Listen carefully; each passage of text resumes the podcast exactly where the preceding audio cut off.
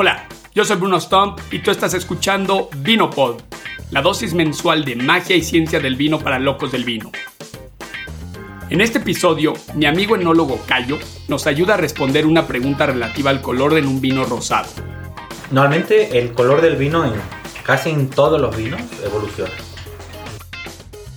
Cayo Isidro Armas Lima nació en la isla del Hierro en Canarias, dentro de una familia con gran tradición vitivinícola.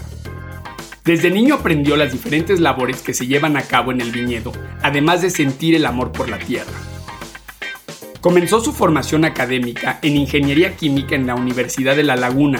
Posteriormente se trasladó a La Rioja para estudiar y licenciarse como enólogo por la Universidad de La Rioja. Durante su periodo de estudios, colaboró con diferentes proyectos y bodegas en La Rioja y Canarias. Además visitó varias regiones vitivinícolas de renombre como lo son Borgoña, Burdeos, Oporto, Ribera del Duero y más.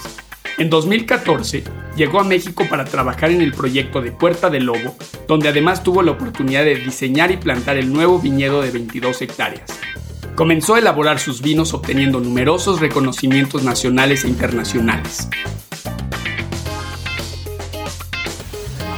Mi querido Cayo, bienvenido a VinoPod. Muchas gracias Bruno. Sí, pues ya cuánto tiempo tenemos hablando de que vamos a grabar un episodio, vamos a grabar, a grabar y, y no se nos hace, pero ya se nos hizo. Pues sí. Platícanos qué es el ruido que estamos escuchando ahorita de fondo. Bueno, pues hoy estamos embotellando, eh, estamos embotellando nuestro vino rosado Puerta del Lobo. Entonces es el típico ruido de una encorchadora, eh, ruidos de, de, ¿no? de, de aire, de, de máquinas que, que funcionan con, con, aire como la encorchadora y sobre todo el ruido de botella, ¿no? ese Claro. tintineo Sí, que es muy, muy típico en los embotellados. ¿no? Yo siempre he dicho que ese es el sonido más bonito del mundo, ¿no? Porque quiere decir que se, se paga el sueldo del enólogo eventualmente, ¿no? Pues es una bonita eh, sinfonía, la verdad. Sí. Nunca te das cuenta de ese ruido, pero porque pues, solo ves trabajo, pero ahora que lo oyes de fondo, sí. Bueno, ya que estamos hablando del embotellado, me gustaría hacer un. que, que nos platiques muy rápido. ¿Qué se tiene que preparar antes de un embotellado? Bueno, eh, ahí también depende eh, cuál es el equipo o el vino que, que vayas a embotellar, ¿no? Entonces, nosotros eh, pues estamos en una, en una etapa de crecimiento, entonces todavía eh, nuestro número de botellas es muy pequeño para una línea de embotellado. Entonces tenemos una línea de embotellado semi, semiautomática. Tanto la llenadora como la encorchadora eh, hacen eh, la, función automática de, de llenar la botella, de encorchar, pero todo lo sí lo tenemos que hacer o llevar el vino hasta, hasta esa máquina, ¿no? No tenemos esa línea que desde el principio hasta al principio dejas la botella y termina la botella por sí sola ya eh, etiquetada, encapsulada, encorchada y por supuesto llena de vino. ¿no? Entonces, bueno, pero antes eh, de cualquier vino, eh, de, de embotellar cualquier vino, pues sí, ajustar sulfuroso, ¿no? Y después, pues... Un filtrado. Ah, bueno. Eh, previo, eh, días previos, ya tener el vino listo, eh, pues con todo, ¿no? Si es filtrado, estabilizado, etcétera, al nivel de estabilización y de filtración que, que se desee en el vino. Y a mí al menos me gusta eso, ya momentos antes ajustar el sulfuroso, pero sí previo a la filtración y demás. Y ya pues tener también todo, todos los insumos necesarios, ¿no? Botella, corcho, eh, si también ese día se, encapsula, se etiqueta, tener todos esos insumos eh, listos y, y bueno, coordinar a la gente. Ok, pues muchas gracias. Digo, eh, me parece que al día de hoy no hemos hablado en- específicamente en un episodio de vino pues, de embotellado. Seguramente lo haremos, pero bueno, aproveché que justo ahorita estás embotellando ¿no? para platicar un poco del tema. Está interesante. Sí, y además pues está desde los más artesanales de llenar la botella con un, ¿no? con un embudo y una jarrita y tener una encorchadora de estas manual, que es casi encorchadora y bueno. a tener ya una línea, como explicábamos antes, de solo colocar la botella al inicio.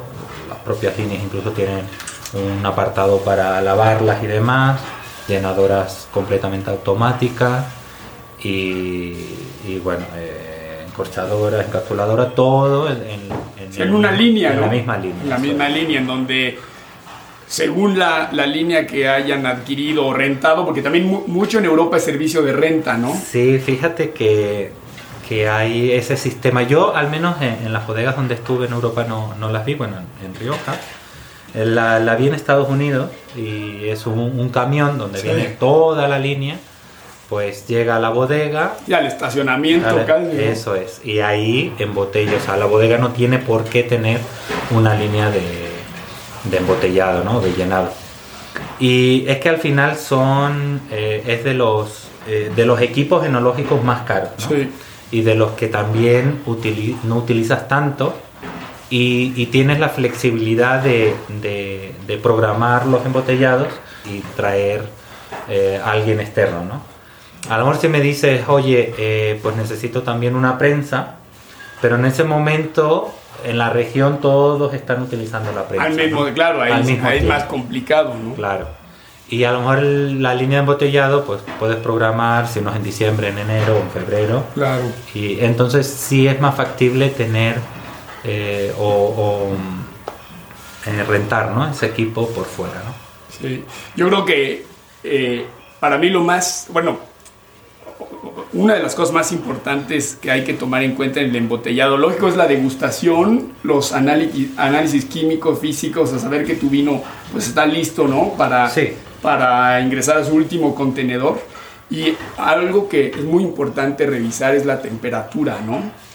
Eh, porque según, dependiendo de la temperatura a la que embotelles, o sea, la, la, burbuja que tú dejes, pues te genera una dilatación más o menos consecuente, ¿no? Sí, normalmente nosotros eh, tenemos eh, el vino eh, bueno, frío y normalmente cuando se atempere pues va a aumentar el volumen. ¿no? Entonces, bueno, en un principio mm, no es problemático. Claro. Ok, Cayo, platícanos cómo te pica el bicho del vino. Pues creo que no me di cuenta. Eh, bueno, eh, en mi familia hay, hay y sigue habiendo mucha tradición vitivinícola. Entonces en casa era algo común, demasiado común, que, que los fines de semana pues estaba en el viñedo. Eh, las vendimias eran fiestas para nosotros, incluso, bueno, mi, mi padre siempre lo tomaba con mucha ilusión y aunque de pequeño no lo entendía así, como fiesta y demás, era un poquito obligación ir al viñedo y demás, pero pues siempre eh, lo vi algo normal, ¿no? Pero nunca me llamó la atención para yo dedicarme al, mundo del vino, ¿no? Incluso mi contacto fue más de viñedo que de bodega. Mi, mi padre hizo vino, pero ya cuando yo tenía uso de razón dejó de hacer vino siempre estuvo la bodega en casa, pero no estuvo operativo. Mm. Y entonces nunca me llamó la atención, pues nuestras uvas iba a una, bodega insular, una cooperativa, donde el resto de, viticultores llevaban su uva también, era pues se hacía un vino en común, ¿no? Y sí, pues cuando tocaba la vendimia, estaba en la cooperativa, en, en la bodega, pues veía los procesos, pero hasta ahí, ¿no? Probaban los vinos, etcétera, pero hasta ahí. Y bueno, eh, empiezo a estudiar ingeniería química en, la Universidad de La Laguna, eh, en Canarias, y no me va muy bien, decido dejarlo y pues buscando algo que pues no sabía y todavía no lo en ese momento no estaba muy convencido ese cuerpo, pues si toda la vida he hecho o he estado en el viñedo y demás, ¿por qué no estudiar enología? ¿no? Tampoco en Canarias estaban los estudios de enología eh, y no había tanto enólogo así como titulado, pues el enólogo ¿no? que se va formando eh, de, cursos o de una formación no universitaria sino más profesional. Dije, bueno, pues, pues puede ser una, una alternativa, ¿no? Entonces me voy a La Rioja, ya de mayor me voy a La Rioja y ahí comienzo el grado en, enología. En ese momento se cambió el grado de enología y claro, empiezo a ver que, pues, es algo que ya tenía dentro, ¿no? que, todo fluye, que, muchas cosas que, pues, que hacía por inercia las empecé a entender, ¿no? tenía su teoría, incluso te empiezas a, en ese momento a pues a ver, ¿no? Si, lo que estás haciendo era lo correcto, cómo modificarlo, ¿no? Sabiendo ya por qué se hace y demás. Y, y entonces yo creo que viene, viene ahí todo ese proceso, a lo mejor me alargué mucho, pero en todo ese proceso eh, pues termino dándome cuenta que, pues no sé, que, que mi pasión es hacer vino. Primero hacer uva y después hacer vino porque creo que sí hay que diferenciar, ¿no? Sí, sí, tengo esa parte de, viticultor que, tuve de pequeño y la formación de enólogo que tuve ya de, mayor, ¿no? Y, y, sí le doy mucha importancia al viñedo. Puedo tener una bodega muy pequeña, sin máquinas, sin nada, pero sí debo tener un viñedo bien bien formado, instalado, eh, bien llevado. Creo que ese es el secreto más que tener una bodega espectacular. Entonces, bueno, desde el principio aquí en Puerta del Lobo, eh, pues le, empezamos al viñedo, creo que todos los recursos se destinaron al viñedo y poquito a poco hemos crecido en la bodega, ¿no? Eh, pues si contamos en la bodega con todo lo necesario para hacer vino, de, última tecnología también, pero incluso me gusta esa parte mm, más arcaica, artesanal, de todavía pisar uvas, ¿no? el meternos en un depósito a pisar uvas y, tener, eh, no sé, eh, esa conjugación de, de, tecnología de última generación con todavía procesos arcaicos. ¿no? arcaicos que funcionales, ¿no? Hay que también decirlo, ¿no? Sí, y, no, es, no es capricho, o sea, nosotros hemos eh, hecho pruebas, pues de la misma uva, con diferentes procesos, y bueno, y, vemos que esa, e, e, esa parte más, más artesanal, que se le añade más pasión y demás, pues tiene algo, tiene algo diferente que, bueno, que nos enamora y, por eso lo seguimos haciendo. Ok. Y bueno, vamos a brincar al tema del episodio. Yo te contacté hace unos meses porque una persona que escucha Vinopod me mandó este mensaje que vamos a escuchar.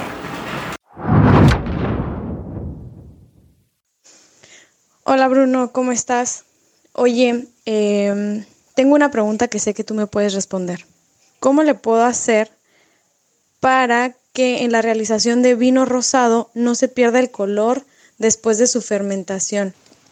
Eh, muchas gracias. Saludos. Mira, si normalmente el color del vino en casi en todos los vinos evoluciona. Y, yo creo que debe ser así. Si no es así, pues entendemos que el vino es un alimento hecho de un proceso natural y ese proceso natural lleva una degradación. Y entre toda la degradación que puede tener el vino es también la pérdida o modificación del color.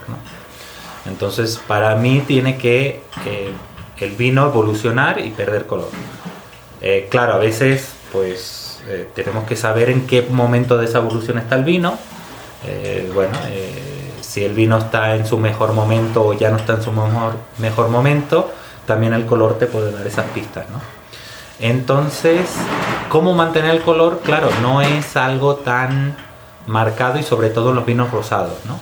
Porque normalmente los vinos rosados son vinos que no pasan por, eh, por un proceso de crianza, de madera, donde ese proceso sí nos ayuda de forma natural a estabilizar el color. Entonces, pues son vinos que de forma natural deben de eh, ir cambiando, modificando el color. Y además no solo por el color, sino por aromas, por, por acidez y demás. Es un vino que al no tener ese proceso de crianza, pues el consumo debe ser muy... Relativamente rápido, ¿no?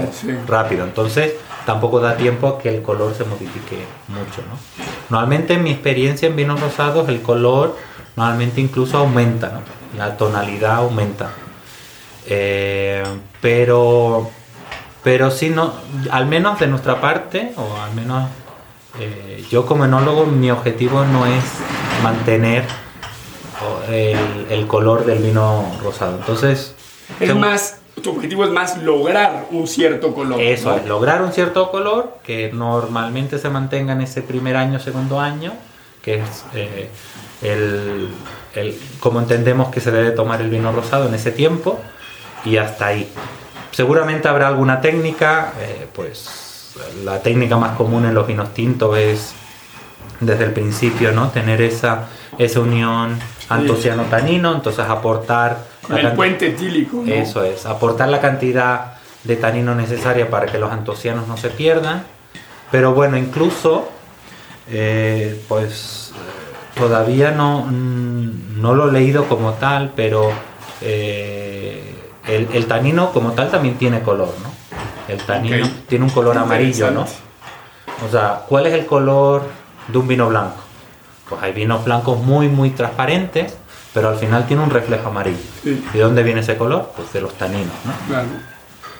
Incluso el, el, vino tinto que pasa por barrica se carga más de tanino y empieza a tener ese color más teja, ¿no? Más anaranjado, porque sube más eh, la cantidad de color amarillo que la cantidad de color rojo que a su vez se va perdiendo, ¿no?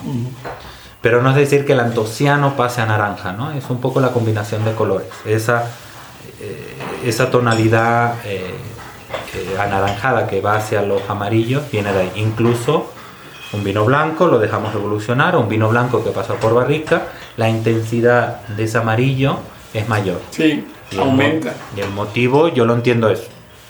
Más cantidad de tanino y ese tanino un poquito más oxidado que, llega a tener ese tono más, más Y lo mismo va a pasar con el rosado. Por el rosado tenemos antocianos, pero también tenemos taninos.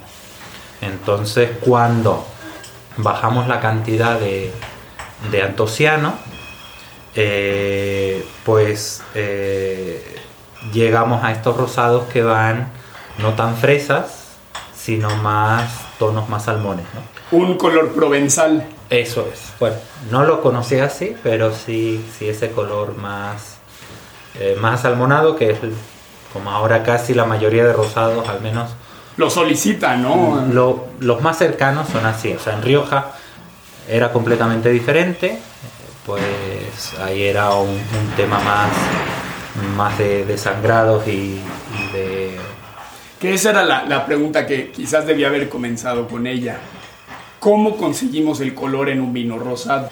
Claro, el, color, eh, eh, ese color rojo que está en, tanto en los vinos tintos como en menor medida en los, en los rosados, no llegan a ser rojos, pues viene de, de la piel de las uvas tintas. Eh, aunque hay uvas tintas que se llaman tintoreras, que tienen piel, eh, perdón, tienen color también en la pulpa, la mayoría de las uvas tintas, su color está en la piel. Entonces, para hacer un vino rosado necesitamos uva tinta. Si queremos tener una tonalidad mayor, pues eh, debemos de dejar que el jugo esté en contacto con las pieles más tiempo. más tiempo a lo mejor son unas 48 horas más o menos, dependiendo también la variedad que aporta, ¿no? Hay variedades que tienen más color en la piel y otras que tienen menos color en la piel. Entonces, dependiendo de la variedad, aumentamos o no el, tiempo. Pero aproximadamente unas 48 horas ya nos da una tonalidad muy, muy alta para un vino rosado. Bueno, si queremos una tonalidad menor, eh, disminuimos el tiempo y buscamos también variedades que no tengan tanto color en la piel. Entonces a veces incluso la maceración son de pocas horas, como dos horas, que es lo que las pieles están en la prensa, eh, lo que dura un prensado. Entonces el contacto de, las pieles con el jugo en la prensa son suficientes para dar un color mm, más tenue. Y lo que sí pasa, sobre todo en esta técnica que es con prensado, eh, durante, el, durante la fermentación, el, color es eh, aunque sea un rosa muy pálido. O sea, es rosa, muy pálido. Terminando la fermentación, el vino se oxigena un poquito más.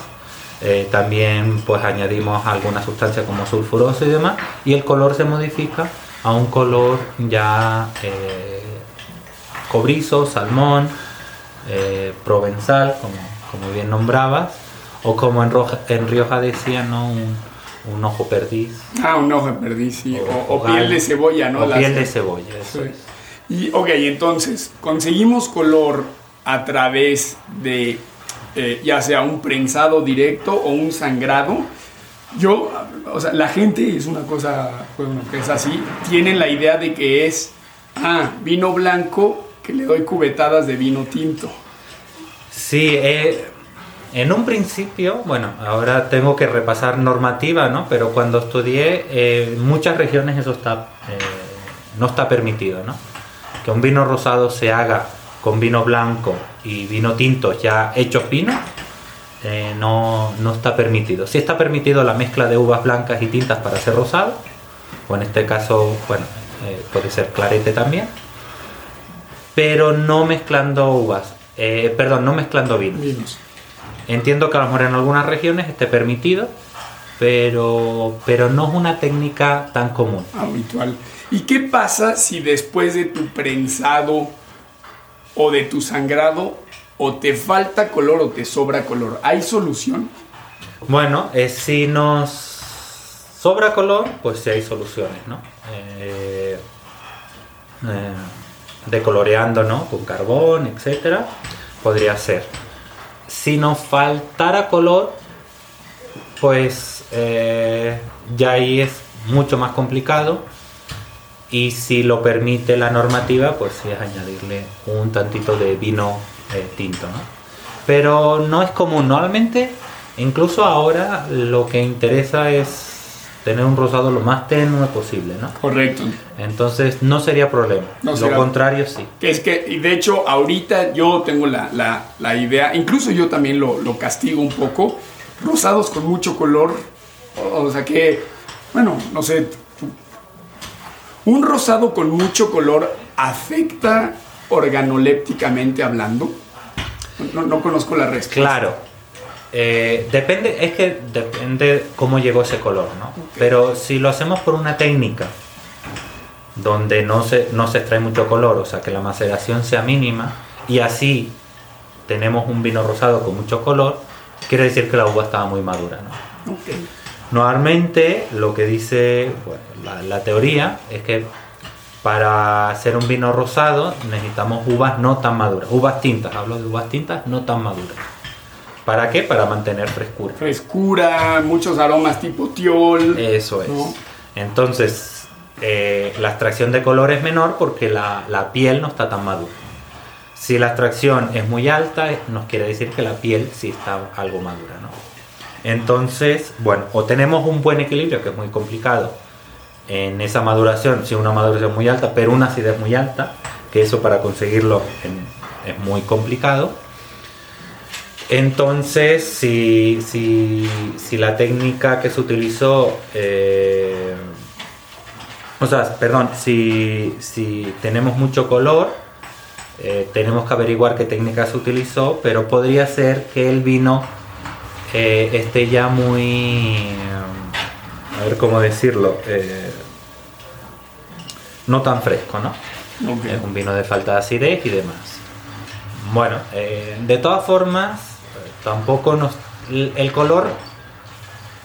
Bueno, esto ya es fuera de, los vinos rosados y demás. Algo que a mí sí me gusta remarcar es que el color nos da pista, pero no la, la última decisión viene del color, ¿no? De cualquier vino. Si nosotros vemos un vino incluso turbio, no tenemos que decir que el vino se estropeó, ¿no? No podemos solo con ver el vino decir, no, no quiero el vino porque seguramente está estropeado, ¿no? Pues a lo mejor ese vino no se filtró, se llevó por métodos naturales, donde la filtración es mínima, solo se hacen decantaciones y el vino no tiene cierta turbidez. Y a lo tenemos un vinazo ahí, ¿no? Igual va a pasar con el rosado. Si vemos un rosado con un- una coloración muy intensa, podemos pensar, bueno, a lo mejor no está tan fresco, pero hasta que no lo catemos sobre todo para ver la frescura en boca, no tomar esa decisión, ¿no? Me gusta mucho ese consejo que yo mismo voy a, voy a incorporar, porque Sí. es, es cierto que eh, lo que pasa es que el ser humano juzgamos todo el tiempo, no, se nos enseña a juzgar desde chiquitos y, Sí. y somos seres, o sea, animales tan visuales que estoy totalmente de acuerdo contigo ahora que lo dices así. Sí, yo desde, no sé, eh, a mí me gusta mucho apreciar el vino en boca. Después en nariz y por último la parte visual. Entonces, hasta que no termine de catar el vino, nunca lo, lo juzgo, ¿no? O sea, Y- tú, tú en una, una vas en contra, o sea, al revés de una degustación tradicional, ¿no? No, sí empiezo, empiezo igual viendo la parte visual, Ok. pero nunca me, me ato a decir, oye, pues va a tener este problema. Oye, pues amor el vino, pues no sé, en la parte visual podemos ver muchas cosas, desde la edad y demás, pero no, no lo debemos de tomar eh, ya, ya hecho hasta que confirmemos ah, tanto en nariz como en boca. O sea, la parte visual te da una pista, pero lo tienes que confirmar con la nariz y con, y con la boca. Ok, pues bueno, y por último, me gustaría que nos platicaras de los vinos rosados de Puerta del Lobo, haciendo un énfasis en un vino que, o sea, personalmente, y, bueno, si puedo decir también profesional, creo que es el mejor vino eh, queretano que viene siendo el Emilia. Que nos platiques un poco de, de este tesoro y claro del proyecto de Puerta del Lobo. Sí, pues nosotros eh, comenzamos a hacer rosado desde el primer año de que empezamos a elaborar vinos.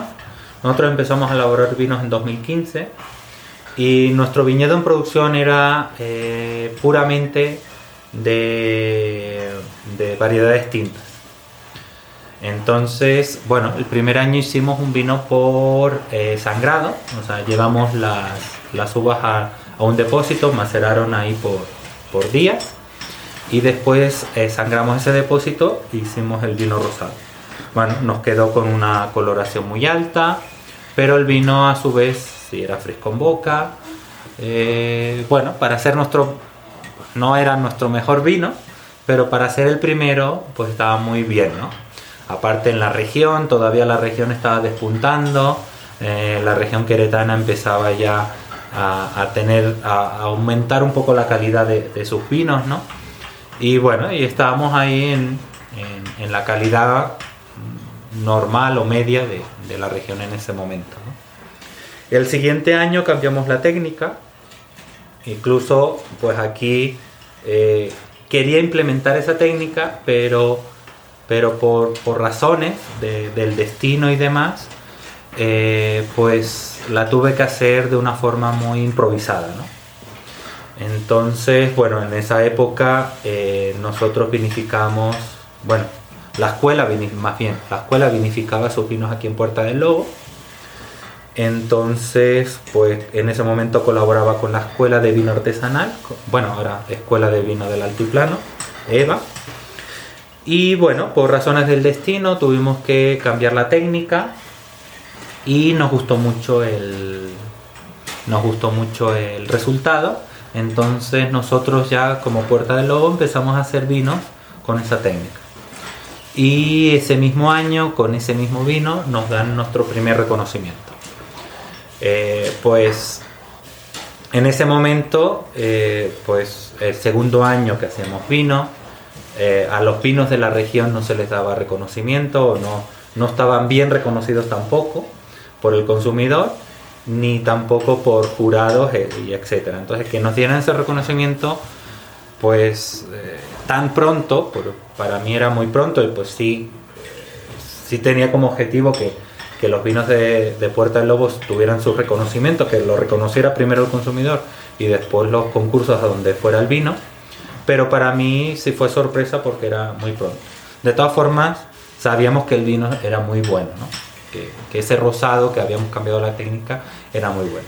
Y no solo eh, el, el jurado de ese concurso que nos reconoció en ese momento eh, supo apreciar el vino, sino también nuestros consumidores. Y entonces Puerta del Lobo empezó un poco a, despuntar o a tener reconocimiento en su vino rosado.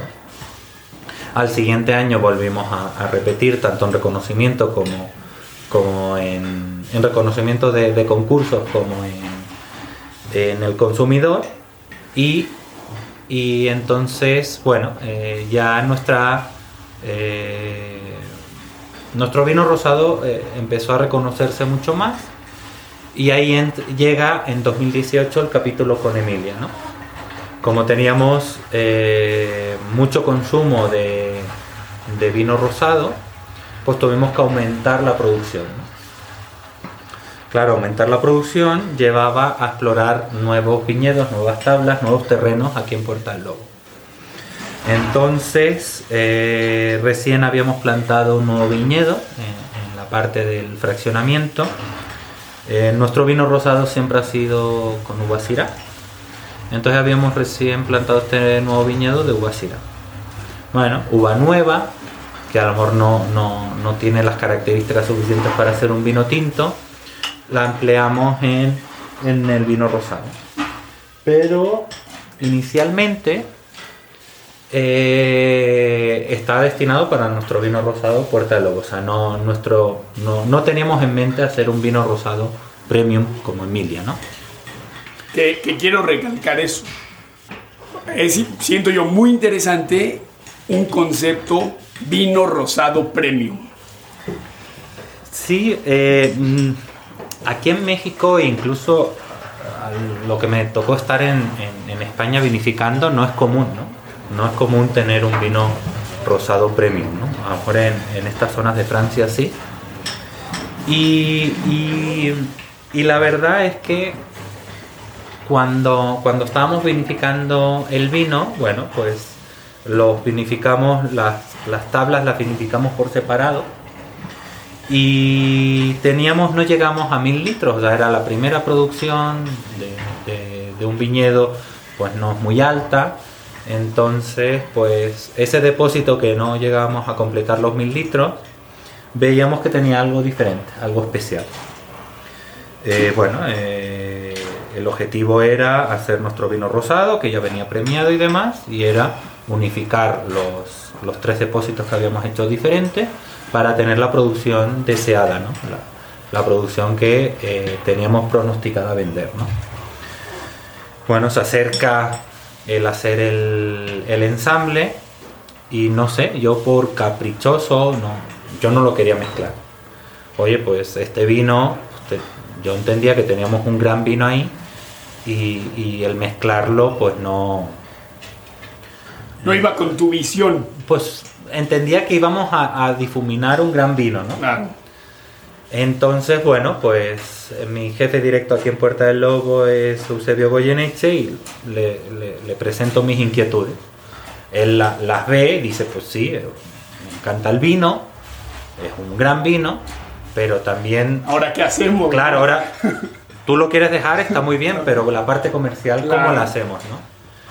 Y, digo, pues lo embotellamos diferente, lo llamamos diferente, hacemos... Una botella muy bonita, ¿no? Los que la conocen, de hecho yo la que tenemos en mi casa es un florero, o sea... Ajá. Y sí, y se plantea así, pero también, eh, pues sí, yo entendía que visto desde la parte comercial había muchas inquietudes en, oye, ¿cómo vamos a vender un vino, dos vinos rosados? O sea, ¿qué bodegas tienen en el mercado dos vinos, dos etiquetas de vino rosado? y después venderlo más caro. Digo, es que lo vale, sí, pero hay que convencer al consumidor. Digo, bueno, pues vamos a experimentar. Entonces, bueno, incluso eh, la, apuesta de, eh, de Eusebio también fue fuerte y a ese vino le, puso el nombre en referencia, pues yo creo que a, todas sus nietas, pero bueno, eh, se llama Emilia porque su primera nieta se, se llama Emilia, ¿no? Pero quiso ver, ¿no? Dejar ya un, un, sello, ¿no? Propio de, pues de Puerta del Lobo, porque Puerta del Lobo es una familia, eh, la componemos por todos los que estamos aquí en Puerta del Lobo, pero quiso dejar ya una marca en ese vino, ¿no? Entonces en 2018 salimos al mercado ya con Emilia, con una pequeña cantidad de, de botellas, pero ese vino pues recibe incluso mayores reconocimientos de los que ya venía eh, recibiendo nuestro vino rosado Puerta del Lobo, de la línea Puerta del Lobo. Pues repetimos en el 19, aunque en el 19 hubo, teníamos ahí bueno, la maduración fue diferente, eh, eh, aunque no teníamos un buen vino Emilia, pero a lo mejor no tenía esa esencia de Emilia, ¿no? porque la maduración ya de esa uva fue diferente. En 2020 eh, entendemos que, tenemos una buena maduración, que, tenemos muy buenas uvas para hacer Emilia, y entonces repetimos con Emilia.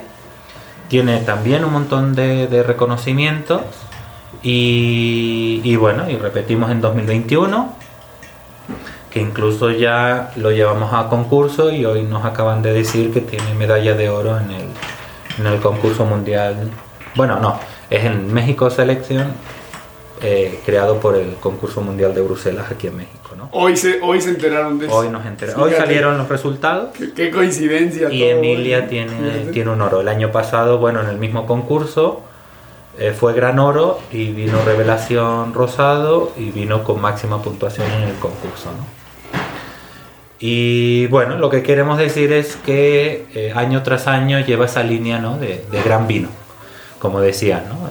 Pues bueno, no, no, me gusta comparar con el resto de vinos rosados de la región o, mexicanos, etc.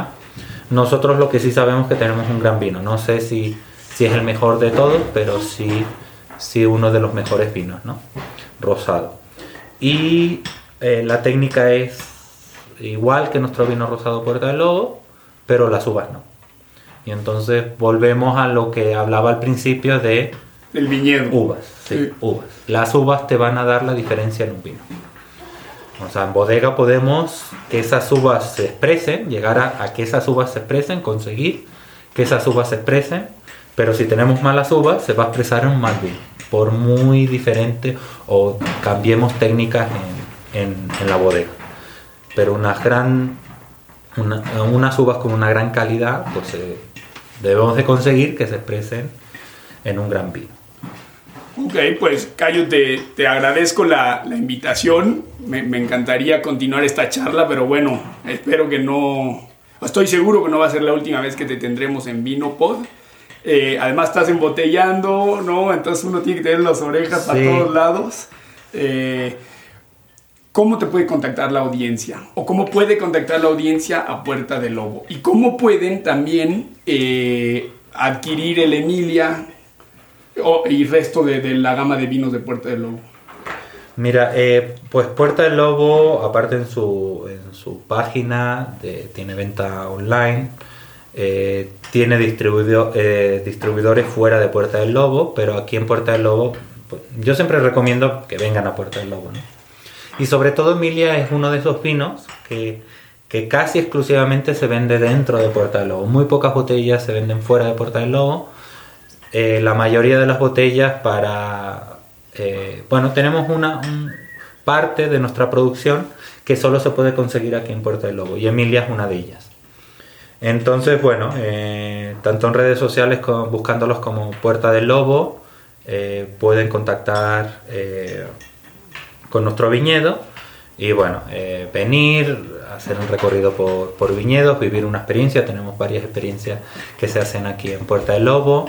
Degustar nuestros vinos, no solo el rosado, tenemos vinos tintos con, también con, con reconocimiento, blancos, etcétera. Incluso Cositas especiales, tenemos un vino naranja, que igual fue premiado en, este mismo concurso.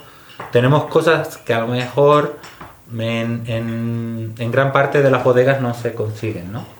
Eh, cosas diferentes. Y vinos que, fermentamos en, barrica, vinos blancos, perdón, que fermentamos en barrica.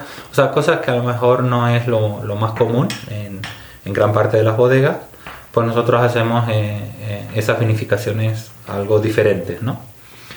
Y, bueno, eh, a mí en particular, pues no soy muy de, redes sociales, entonces no soy muy activo en redes sociales, pero bueno, como Cayo, Cayo Isidro Armas Lima, creo que me pueden contactar también, si, lo desean, ¿no? Impecable, pues nuevamente te agradezco la invitación y, y esperamos tenerte nuevamente en Vinopod. Pues yo lo que me queda es eso, agradecerte que nos hayas visitado, que, hayas querido bueno, compartir aquí con nosotros, aquí en Puerta del Lobo, eh, experiencias sobre el vino rosado y que, bueno, que, que tengas al menos eh, este vino eh, Emilia como, una gran expresión ¿no? de rosado. Te lo agradezco mucho. Gracias. Este episodio fue producido por mí, Bruno Stomp. ¿Y tú? ¿Tienes una pregunta que quieres que un experto la trate de contestar? Envía tu pregunta en formato de mensaje vocal a vinopod.gmail.com. Si te gustó Vinopod y quieres apoyar, lo mejor que puedes hacer es hablarle a algún conocido de Vinopod. Vinopod es un proyecto independiente y nuestra única fuente de ingresos es el apoyo de los locos del vino que nos escuchan. Apóyanos en Patreon. Nos encuentras en patreon.com diagonal Vinopod. Me despido con esta frase de Shirazi Hafiz. El vino estimula el apetito y da sabor a la comida. Promueve la discusión, la euforia y puede convertir una comida simple en un evento memorable.